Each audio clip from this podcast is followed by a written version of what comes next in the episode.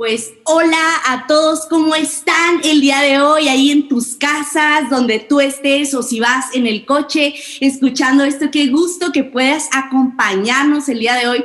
Bienvenidos a esta edición 2021 de esta mesa redonda. Por favor, aquí tenemos unos invitados increíbles. Primero les presento los pastores Ana y Jeremy. Hola, ¿qué tal? ¿Cómo están? Hola, es Ana, yo soy Jeremy. Exacto, por si no les había quedado claro, ahí está. O si no te acordabas de su cara, ya la viste. Y también tenemos a los pastores Daniel y Mari presentes. Hola, hola, hola. bienvenidos. Gracias, gracias, gracias por acompañarnos. Gracias por acompañarnos. Exacto, como saben, bien amigables cada uno de ellos, no tengan miedo. Y pues estuvimos toda esta semana que pasó recibiendo esas preguntas, esas dudas que tú tenías acerca de relaciones. Vamos a estar hablando solteros. Yo sé que no te veo y no te escucho, pero levanta la mano, ¿ok? Voy a imaginar que ya te vi. Y también todos los matrimonios ahí, agárrate la mano de tu esposo, de tu esposa. ¿Qué momento? Pues vamos a iniciar. Ahí está. Gracias, gracias, gracias como saben, pues ahorita estamos en este tiempo de pandemia, por eso estamos así en Zoom. Es, yo creo que todos los, los jóvenes, el youth y todo, aún incluso todos ustedes en el trabajo, los papás saben ya que es Zoom, entonces no es nuevo esto, pero gracias a Dios podemos seguir conectados. Así que vamos a iniciar con la primera pregunta, que es para el pastor Daniel. Pastor Daniel, preguntan aquí todo es anónimo, chicos, chicas, tranquilos, matrimonios, y dice, ¿cómo saber si es la persona que Dios eligió para mí? ¿Cómo yo sé que si es el idóneo y no es alguien más? Ok, pues yo creo que de ahí hace un par de semanas di una, una plática que se llama Cómo tomar buenas decisiones y al mejor regreso a eso y mencioné cinco filtros que puedes aplicar y los voy a aplicar ahorita a esa pregunta. Si tú andas con alguien y no estás seguro si sí, si no, que debes seguir, si no. hablamos de la prueba de lo obvio, de la prueba del consejo sabio, de la reputación, de los gustos y de la paz. Entonces, de lo obvio, pues obviamente eh, la gente, pues, quieres casarte con un hijo de Dios, una hija de Dios, um, eso la Biblia dice, no te juntes en yugo desigual con una persona que no ama ni sigue a Dios. Entonces eso es lo obvio. Y de ahí, pues, el consejo sabio también, la gente alrededor de ti, tus papás, eh, familiares, personas que, en quien tú confías, si ellos están de acuerdo, adelante y si no, aguas, ten mucho cuidado. hablamos de la reputación, ponlo, ¿qué reputación tiene esta persona? ¿Qué reputación vamos a tener si andamos así? la prueba de los gustos, te tiene que gustar. eso es muy importante, es muy importante. No es lo único, pero sí es muy importante. Y también la prueba de la paz. A veces andas con alguien y simplemente sabes que no debes andar con ellos escucha la voz del Espíritu Santo quitando esa paz. Debe ser paz y alegría atrayéndote. Y si aplicas eso, sigues lo obvio, el consejo sabio, la reputación, los gustos, la paz, todo está en orden, puedes estar bastante seguro de que por ahí va el asunto. Y si no, hay que tener. Cuidado. Muy bueno, gracias, Pastor Daniel. Algo que a mí se me quedaba es que hay que escuchar el susurro de Dios y no esperar al león, ¿verdad? Que ahí nos asuste. Entonces, amigos, youth, hay que escuchar el susurro. Buenísimo, muchas gracias.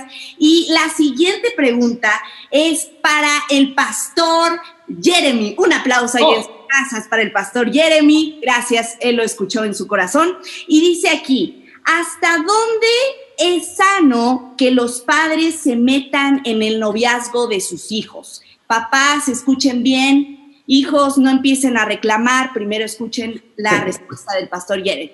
Ah, bueno, eh, hasta dónde es sano es muy sano. Es más, los padres deben estar activamente involucrados en las relaciones, ah, en el noviazgo de sus hijos. Obviamente cabe mencionar que hay una diferencia cuando el chamaco tiene 12 años o 15 y todavía no está listo para eso, pero anda por ahí. O cuando tiene 18, 20, 22 y ya está explorando ahí, que cuando tiene 40, me explico. O sea, hay cierto proceso ahí y los buenos padres eh, enseñan a sus hijos a ser menos dependientes de ellos y más dependientes de Dios. Entonces hay una, hay una progresión, hay, hay, hay un proceso ahí. Sin embargo, como ya, ya mencionó el pastor Daniel, los, Dios ha dado una sabiduría única a los padres para compartir con sus hijos. Entonces el consejo sabio viene de sea, los padres tienen un colmillo cuando se trata de sus hijos. Específicamente los papás pueden ver cosas en otros hombres que las hijas no van a ver. Las mamás pueden ver cosas en las otras muchachas que sus hijos no van a ver. Entonces sí, hijos tomen en cuenta el consejo de sus papás. Este, y, no anden tratando de eh, buscar pretextos con tal de descalificar el consejo sabios, el consejo sabio de sus papás. Dios los ha puesto en sus vidas por razón. Ahora, por el otro lado, en cuanto a los papás, eh, de ese proceso es respetar las decisiones de sus hijos, incluso cuando no estén del todo de acuerdo. A fin de cuentas, todos vamos a pagar las consecuencias para bien o para mal de, nuestras propias decisiones.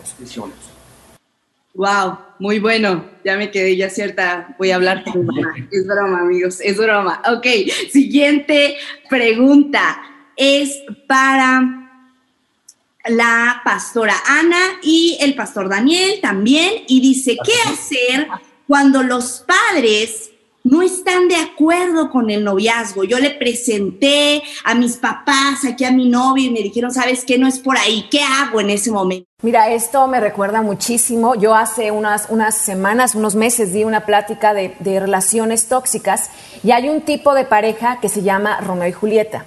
Entonces Romeo y Julieta son el tipo de pareja que quieren que todo mundo los ame, que ellos creen y juran que es la voluntad de Dios y quieren hacer creer esto al, todo el mundo, al perro, bueno, a todo el mundo, al gato, a, los papás, a todo mundo que son la voluntad de Dios. Y cuando sienten la oposición de parte de papá o mamá, ellos, ellos creen que es, es algo del diablo y lo que van a hacer ellos se juran amor eterno y van a demostrar su amor eh, ante todos. Pero si tu relación es demostrar amor ante todos, tú vas a terminar como Romeo y Julieta. ¿Y cómo terminó Romeo y Julieta? Murieron, porque lo que vas a hacer es aislarte y eso te va a traer, aislarte de los padres, aislarte de los amigos y esto va a traer muerte. Ahora, por otro lado, la Biblia es muy clara y Dios no puede contradecirse a él mismo. Él dice, honra a tu padre y a tu madre para que te vaya bien. Wow, muy bueno. Pastor Daniel, no sé si quieras agregar. Eh, eh, es, eh, cabe destacar que ah, lo que Ana acaba de decir, ah, ese mandamiento Pablo recalca en el libro de Efesios, dice honra a tu padre y tu madre, dice que es la primer, el primer mandamiento con promesa para que te vaya bien y, y seas una larga, tengas una larga vida. Y este, yo vaya, he visto muchas parejas a través de los años que se van en contra de los papás y honestamente estaba tratando de recordar si y no me acuerdo de ni uno solo que les haya ido muy bien. Y al contrario, he visto muchos que se van en contra, aun cuando los papás no son cristianos, ¿eh? Pero se van en contra de los deseos y las cosas no van bien. Entonces, honra a tus padres, honra a tus padres. Básicamente tomar la decisión si quieres lo bueno para ti, o sea, lo que tú estás pensando, el bien a corto plazo o a largo plazo. Atiéndale a la segunda. Amén, a plazo. Yo no sé ustedes, pero ahí en el chat ponme hashtag digo no a Julieta, chicas, hashtag digo no a ahí, decláralo, ponte a hablar con tus papás, no sé, pero bueno, eso está muy bueno. A mí como que ya me está llegando al, corazón, no sé a los demás, no, no estar en el chat. Y la siguiente pregunta también está buenísima. Y esta siguiente es para la pastora Mari. Y dice, ¿cuáles son las razones y circunstancias para tener hijos? Aquí vamos un poquito cambiando el tema para las mamás, para los matrimonios. Obviamente de que ambos quieran tener hijos, ¿no? Esa es una razón que, que, que, ambos quieran tener hijos. En lo personal, eh, yo no me imagino mi vida sin mis hijos. Dice un, pasaje de la Biblia, dice, los hijos son el regalo de amor de Dios, son la recompensa. Generosa del cielo. Otra versión dice que son herencia. Entonces yo creo que es verlos como una herencia, como un regalo de parte de Dios. Y si tú los ves así, ellos no van a ser una carga, sino van a ser un regalo y, no lo vas a ver como una responsabilidad, sino como los vas a criar por amor, no por obligación. Entonces creo que, que, obviamente, y, lo que preguntaban, las circunstancias para tener hijos, obviamente dentro del vínculo del matrimonio, eh, y obviamente que platiquen. Yo creo que, que, esta pregunta debiera ser una pregunta que se hacen los que están comprometidos para saber, oye, ¿tú quieres tener hijos o no quieres tener hijos? Y obviamente si tú no quieres tener hijos, se respeta, y, pero tiene que ser algo de acuerdo de los dos. Es algo muy personal, pero para mí es un regalo de Dios, mis hijos. Lo mejor que nos ha pasado. Ay, les diría que salieran ahí en la cámara, pero pues bueno, ya los han visto Dani y Michael. Ahí pongan algo en el chat, pónganle amor a sus papás, que los aman tanto. Pero bueno, esto a mí de verdad me gustó muchísimo. Algo que la pastora Mari dijo es que tenemos que platicarlo, chicas, platíquenlo, chavos, platíquenlo antes de casarse y ahora sí, la siguiente pregunta está buenísima. Solteros, saca tu celular, tu libreta, préndelo a ver ahí donde estés, ¿verdad? Y la siguiente es para la pastora Ana y dice, ¿cómo marcar límites en el noviazgo? ¿Hasta dónde sí? ¿Hasta dónde no? Ya pequé, ya la regué. ¿Cómo marcar límites en el noviazgo? Pastora Ana, Pastor Jeremy? Ah, pues creo que hay, dos parámetros o, dos direcciones en cuanto a, límites. Y lo primero que mencionaríamos sería en cuanto a, lo físico. Que, la, pregunta típica es, uh, Pastor Jeremy, ah, ¿qué tan lejos es demasiado lejos? Así es. ¿O qué tanto puedo hacer? Y, la verdad, voy a voltear la moneda así. O sea, ¿Realmente quieres acercarte tanto hacia la línea de pecar sin, cruzarla? ¿O prefieres alejarte de esa línea y honrar a Dios tanto como puedas? Realmente, es ahí. Y, muchas veces estamos, en cuanto a lo físico, estamos pensando, exacto, ¿qué tanto puedo hacer sin que sea pecado? Pero lo voy a decir así. Chavos, chicas, entre más guardan en cuanto a lo físico, sí para su matrimonio, más lo van a disfrutar ahí. yo, yo, la, base de todo es la honra. Entonces no hagas nada de que si es que ustedes no terminen juntos para siempre y todo eso, no hagas nada que sus papás que no harías, o esa persona o que su futuro cónyuge te podría reclamar después. Actúa de una manera que, eh, que vivas por encima de cualquier reproche que es el mandato bíblico. Entonces, honra a Dios, honra a sus papás, honra a esa persona y a ti mismo, a fin de cuentas. Entonces, honra en todo momento. No hagas nada que no harías en frente de sus papás. Creo que eso es muy, muy, muy básico. O sea, si tanto, ¿qué tanto es el límite lo que tú puedas hacer en frente de sus padres? De ambos, de, ambos lados. ¿eh? Yo, me voy a ambos lados. Ah, obviamente ahí también incluye, uh, evita exponerte a situaciones riesgosas. Claro. O sea, si ya te has dado cuenta que cuando después de cierto horario o estando solas en, un lugar o diferentes cosas con cierta música o cierta película, me explico. Sí. Si, si ya te has dado cuenta que de repente estás luchando con, la santidad y debo, no debo, entonces no, no sigas poniéndote en esa situación. Aléjate ahí y por más que, que dé pena, ¿sabes qué? Creo que lo más sabio es no. Ok. Muy bueno, no sé si alguien quiere agregar algo, Pastor Daniel. Nada, nada. bueno sucede después de las 10. Sabía que La realidad es que eso es lo que yo estaba esperando que dijera el Pastor Daniel. Siempre nos los ha dicho y también el Pastor Jeremy, aprende a conocerte a ti mismo. ¿no? Mm, Tus propios límites, creo que nos quedó bastante claro, no lo sé, ustedes solteros. Me, perdón, mencioné que había otro parámetro y es en cuanto a porque no, no, no sé quién envió la, la, pregunta a, qué iba, pero si, está, si la pregunta para esa persona es, um, ¿dónde están los límites? ¿Qué tanto debo aguantar en una relación? Eh, el pastor Daniel va a hablar un poquito más de eso más adelante, entonces ya, ya viene la respuesta para eso. Espérense, sigan conectados aquí. Yo no sé ustedes, pero eso está bien bueno. Está buenísimo todo. Espero que sí estén anotando, no se pongan a llorar o algo así. Eso es para aprender. Bueno, vamos a seguir con la siguiente pregunta y de hecho es para el pastor Daniel. Me parece, no, discúlpenme, es para la pastora Mari, casi estaban cerca, están al lado.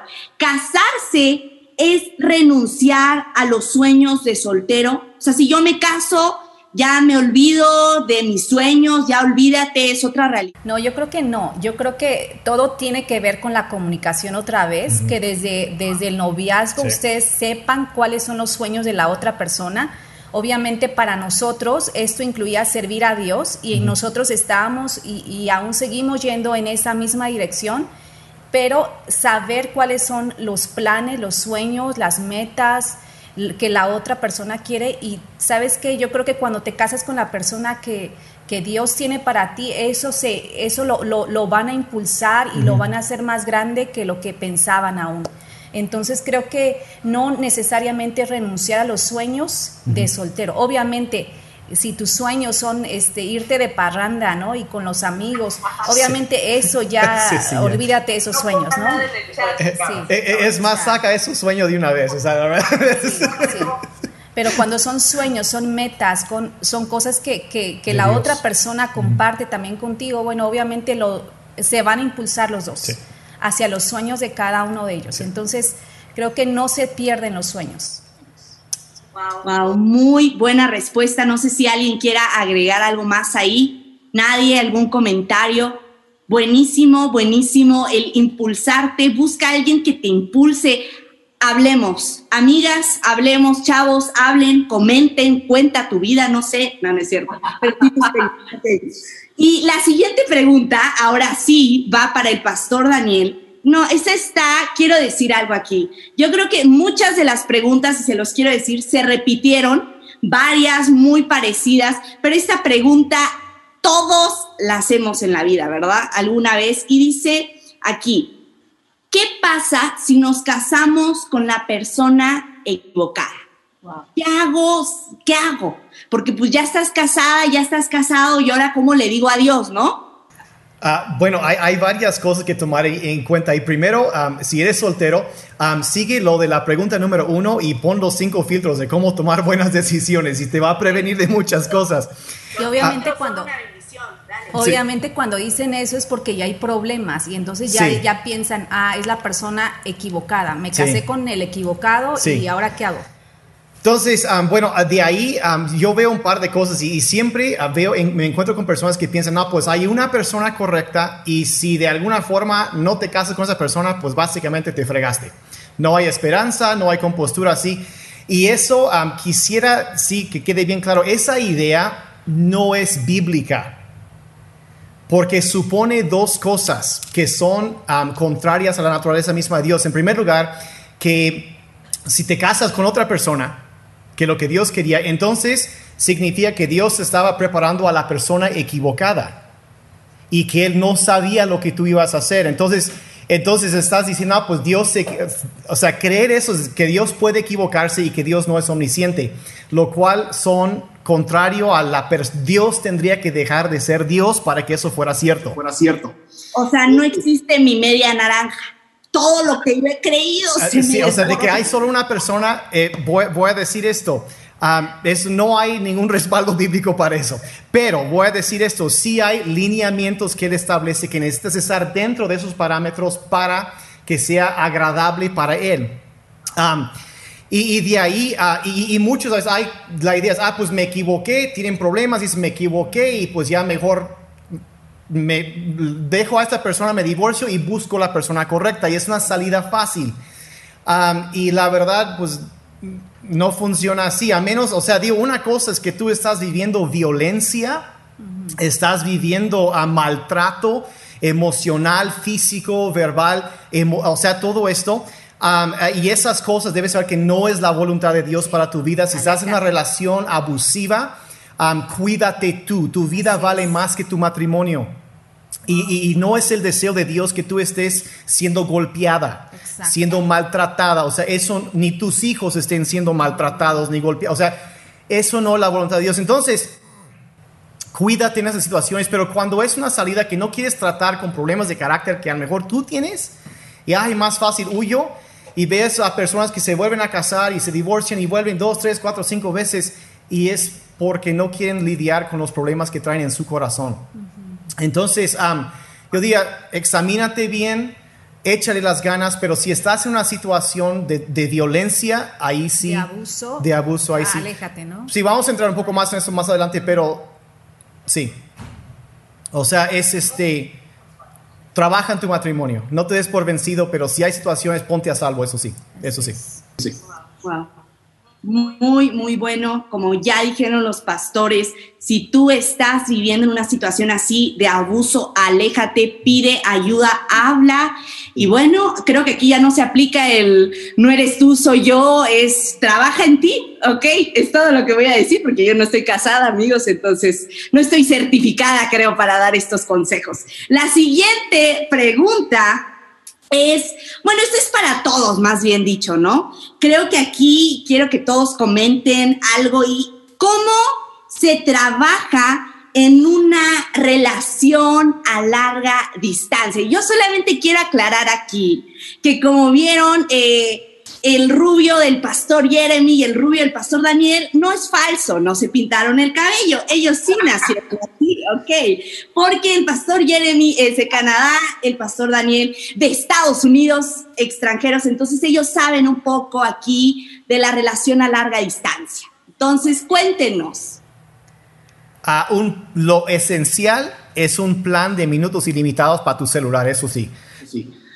Anótalo, contrátatelo. Sí, sí, mucha comunicación. La mucha comunicación, estar en contacto, hacer las preguntas que, que son importantes para ti como esto de que si a lo mejor ya están comprometidos, oye, ¿quieres tener hijos o no? Este, Platicar de cosas importantes, ¿no? Que relevantes. Entonces, creo que sí la comunicación es básica. Muy bueno. ¿Algo más? Sí, definitivamente. Háganse las preguntas difíciles. Sí. Si, no hacen eso, no importa si es a larga distancia o no, no, no, lo voy a decir así. La, la, la, cosa es conocerse bien, y no hablo de lo físico, conocerse bien como personas, este, para saber si son compatibles, si, si se llevan bien, si, si, saben resolver conflictos juntos, todo lo demás, o sea, la pastora María habló acerca de, de los sueños, si, si van en la misma dirección, todo eso. Y, voy a decirlo así, hay, algunas parejas que sí deben, deberían distanciarse un poquito, porque solamente se han enfocado en lo físico y no se conocen.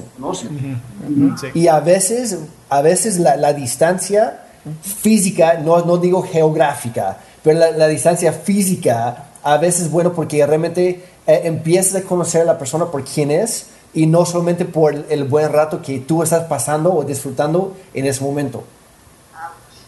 Y también yo creo que que es bueno tener paciencia, sobre todo las que somos muy desesperadas, es bueno tener paciencia, pero también ser muy realista, porque a veces queremos adornar las cosas. Ahora, yo voy a decir algo muy, muy, nadie conoce a nadie totalmente.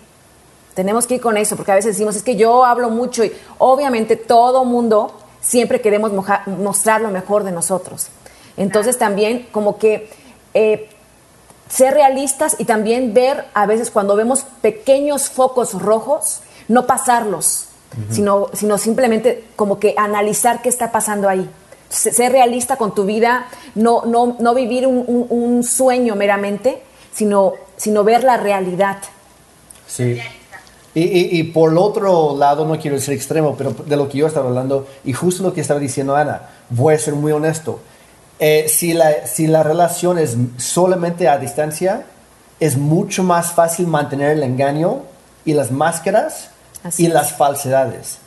Y más hoy en día. La verdad, eh, con Instagram e incluso Zoom, sí. O sea, si la única toma de, mi casa es esta que ves, piensas, no, pues la casa es hermosa. O sea, yo, yo, yo, yo me puedo literal, me puedo maquillar puedo decidir cuándo grabar, cuándo no, cuándo aparecer en pantalla, el ángulo, qué cosas decir, que me explico. Y es muy fácil seguir con un, engaño porque no hay, no, no nos estamos conociendo realmente. Entonces, por eso el, el, el hacer preguntas difíciles y permitir que la otra persona responda y no que tú estás plantando sus respuestas en su mente. En su mente. Sí. Sí. Oh, muy bueno, muy bueno. No confíes en la foto de perfil, no sabes lo que. Sí, la verdad, sí. No confíes, no confíes. Acuérdense, se me vino un meme ahorita a la cabeza, me encantaría que lo pudieran ver, pero de verdad que sí. Y algo que yo sí quiero agregar, para los que no sabían, son mis tíos, ¿verdad? Entonces, ellos sí se vieron en persona. Nos conocimos en, persona primero. Se conocieron en persona, se vieron, dijeron, el rubio no es falso. entonces, no, no, no. nos conocimos por, por, internet, ¿no? Sino, que no nos conocimos por internet, sino que nos conocimos en persona, estuvimos eh, tratándonos un año por lo menos eh, de, diario, diario, diario y obviamente sí es importante lo que decía Jeremy, que no nada más en los momentos bonitos escuches a esa persona, sino que puedas tener la oportunidad de verlo en toda circunstancia. Muy bueno muy buenos, se conocieron en Cristo para las Naciones. Es nada más aquí un poco de Beshi para sacarles aquí si les interesaba. Pueden ir a ver la edición 2020, está en YouTube, búsquenla ahí también, ahí pueden, hablan un poco más de su vida. Y vamos a seguir aquí con esta con esas preguntas que están buenísimas y estas son para el pastor Daniel y el pastor Jeremy. Y dice aquí, ¿algún libro que nos recomienden para antes del matrimonio. Solteros, esto, una lectura que yo tengo que leer, dices, Pao, lee esto si ya te quieres casar. Yo recomendaría dos, uno que actualmente estoy leyendo. El primero es, uh, se llama El noviazgo, es por Craig Rochelle. El, el título sí es El noviazgo, el amor, sexo y seremos felices para siempre y el otro libro está muy bueno. De hecho, el año pasado hicimos una serie con los jóvenes basado en, ese, basado en ese libro. Y el otro es parecido, de hecho, es de Michael Todd. Se llama Relationship Goals en español. Ya el próximo mes, próximo mes va a salir en español y se va a llamar La meta es el amor. Y muy, muy, muy bueno. Ah, y, en, ambos habla de antes de buscar a tu dos, a, a tu pareja, busca a tu uno que es Dios y Él te va a ayudar con la segunda. La segunda. Muy bueno. Muy bueno, Pastor. ¿Quieres mencionar otro ahí? Sí. El, libro del amor y respeto, amor y respeto, que aún si ya estás casado, lees el libro, te vas a casar, lees el libro, eso sí es excelente. No, no pudiera recomendarlo más. Increíble. Entonces, sí. Buenísimo, muy buenas recomendaciones. Ahora hoy que es 14 de febrero, no sé, no sabes qué dar, papá, hacenle ese libro a sus hijos, ¿por qué no? Hacen un amigo, dile, ¿ya te quieres casarte? Ok, ahorita ya vamos a hablar un poco más de todo esto, pero la siguiente pregunta dice así, y es para el pastor Daniel, y dice, ¿cómo puedo saber si mi pareja me está manipulando emocionalmente. Esto es un poco más serio, un poco más profundo. ¿Cómo sé si me está manipulando, me está jugando chueco, pues? Ok, bueno, um, yo creo que lo que quiero mencionar eso, pero voy a adentrar en un espacio lo que, uh, cómo reconocer uh, el abuso emocional. Um, porque eso cabe dentro de esa categoría. Entonces te voy a leer um, rápidamente algunas señales, banderas rojas de lo que es el abuso emocional. Ah, el primero obviamente es el abuso verbal, que son los gritos, los insultos, toda esa clase de cosas. El rechazo, que es rechazar tus pensamientos, tus ideas, tus opiniones, minimizar o menoscabar todo eso. otro que le llaman gaslighting, que es una, forma extrema de abuso emocional, es donde hacen eh, que dudes de tus propios pensamientos a que cuestiones eso, que hasta cuestiones tu propia salud mental y la manera que lo hacen es torcer la verdad, mentir de una forma muy, muy perspicaz para, para manipularte y cambiar la, tu perspectiva o tu percepción de la realidad. Eh, humillaciones, si te están ah, humillando, te están avergonzando en privado o en público también, que eso ya es abuso social también llamarte nombres insultantes, decir que eres un tonto, una tonta, toda esta clase de cosas um, es, es abuso.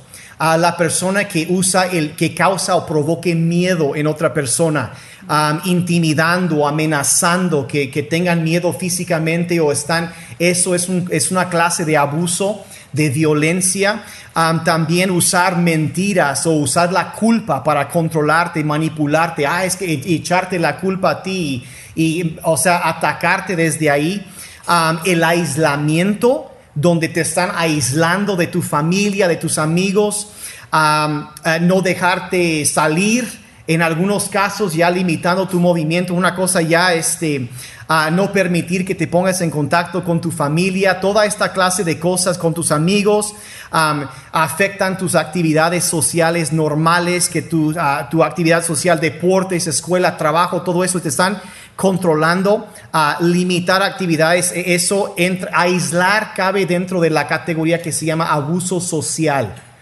También de ahí también el abuso financiero, que es donde ellos controlan tu dinero o limitan tu, acceso a lo que es tuyo. Uh, no te dejan usarlo, este, no te permiten estudiar o trabajar, esta clase de cosas, o de plano robándote.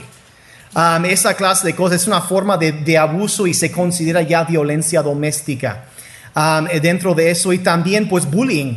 A veces piensan que nada más en la escuela sucede, no, a veces lamentablemente en las casas, en los matrimonios, relaciones, noviazgos, sucede el bullying, a la intimidación, que es decir y repetir cosas diseñadas para herir o lastimar a la persona. Y, y, voy a decir algo aquí, aunque la violencia física es terrible y debe ser totalmente condenada, y, o sea, es...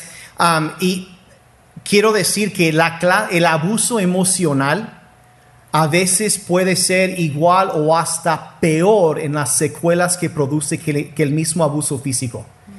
Entonces, um, esto no es algo con lo cual debes estar jugando, um, no es algo que debes permitir, no es algo que debes tolerar um, y no es algo mucho menos de lo cual debes participar. Entonces, si tú estás viviendo algo de eso, Ah, mira, por favor, busca ayuda, ponte a salvo. ahí sí se habla de la sana distancia, ¿sí? E, eso sí, eso es más peligroso que el COVID, créame. entonces, si estás viviendo eso, busca ayuda, no te quedes callado, busca ayuda. y si tú estás haciendo esta clase de cosas, busca ayuda también porque necesitas ayuda, necesitas intervención. Y quiero ah, volver a recalcar algo que dije hace rato, no es el deseo de Dios que estés viviendo en una situación con abuso. eso no es, no hay nada en la Biblia que justifique el abuso, el maltrato de otros. Y este, como sociedad necesitamos tener mucho cuidado con eso, educarnos bien, detectarlo y que hay una intervención uh, sabia y oportuna en cuanto a estas cosas. Entonces, esas cosas, ten mucho cuidado con eso. Wow, creo que realmente ni yo sabía todo esto, todo lo que estaba diciendo el pastor Daniel estuvo bueno. Y esa es la lista corta, ¿eh? hay más. Hay más. Wow. si tienes más preguntas en cuanto a esto, alguien tiene más preguntas, mándanos, mándanos un, un o sea, no te quedes callado, ¿sí? No te quedes callado. Quedes callado. Wow, muy, muy bueno y muy importante. Como ya lo dijo el pastor Daniel, si tú tienes más dudas, más preguntas, manda un mensaje a City Church en todas nuestras redes sociales.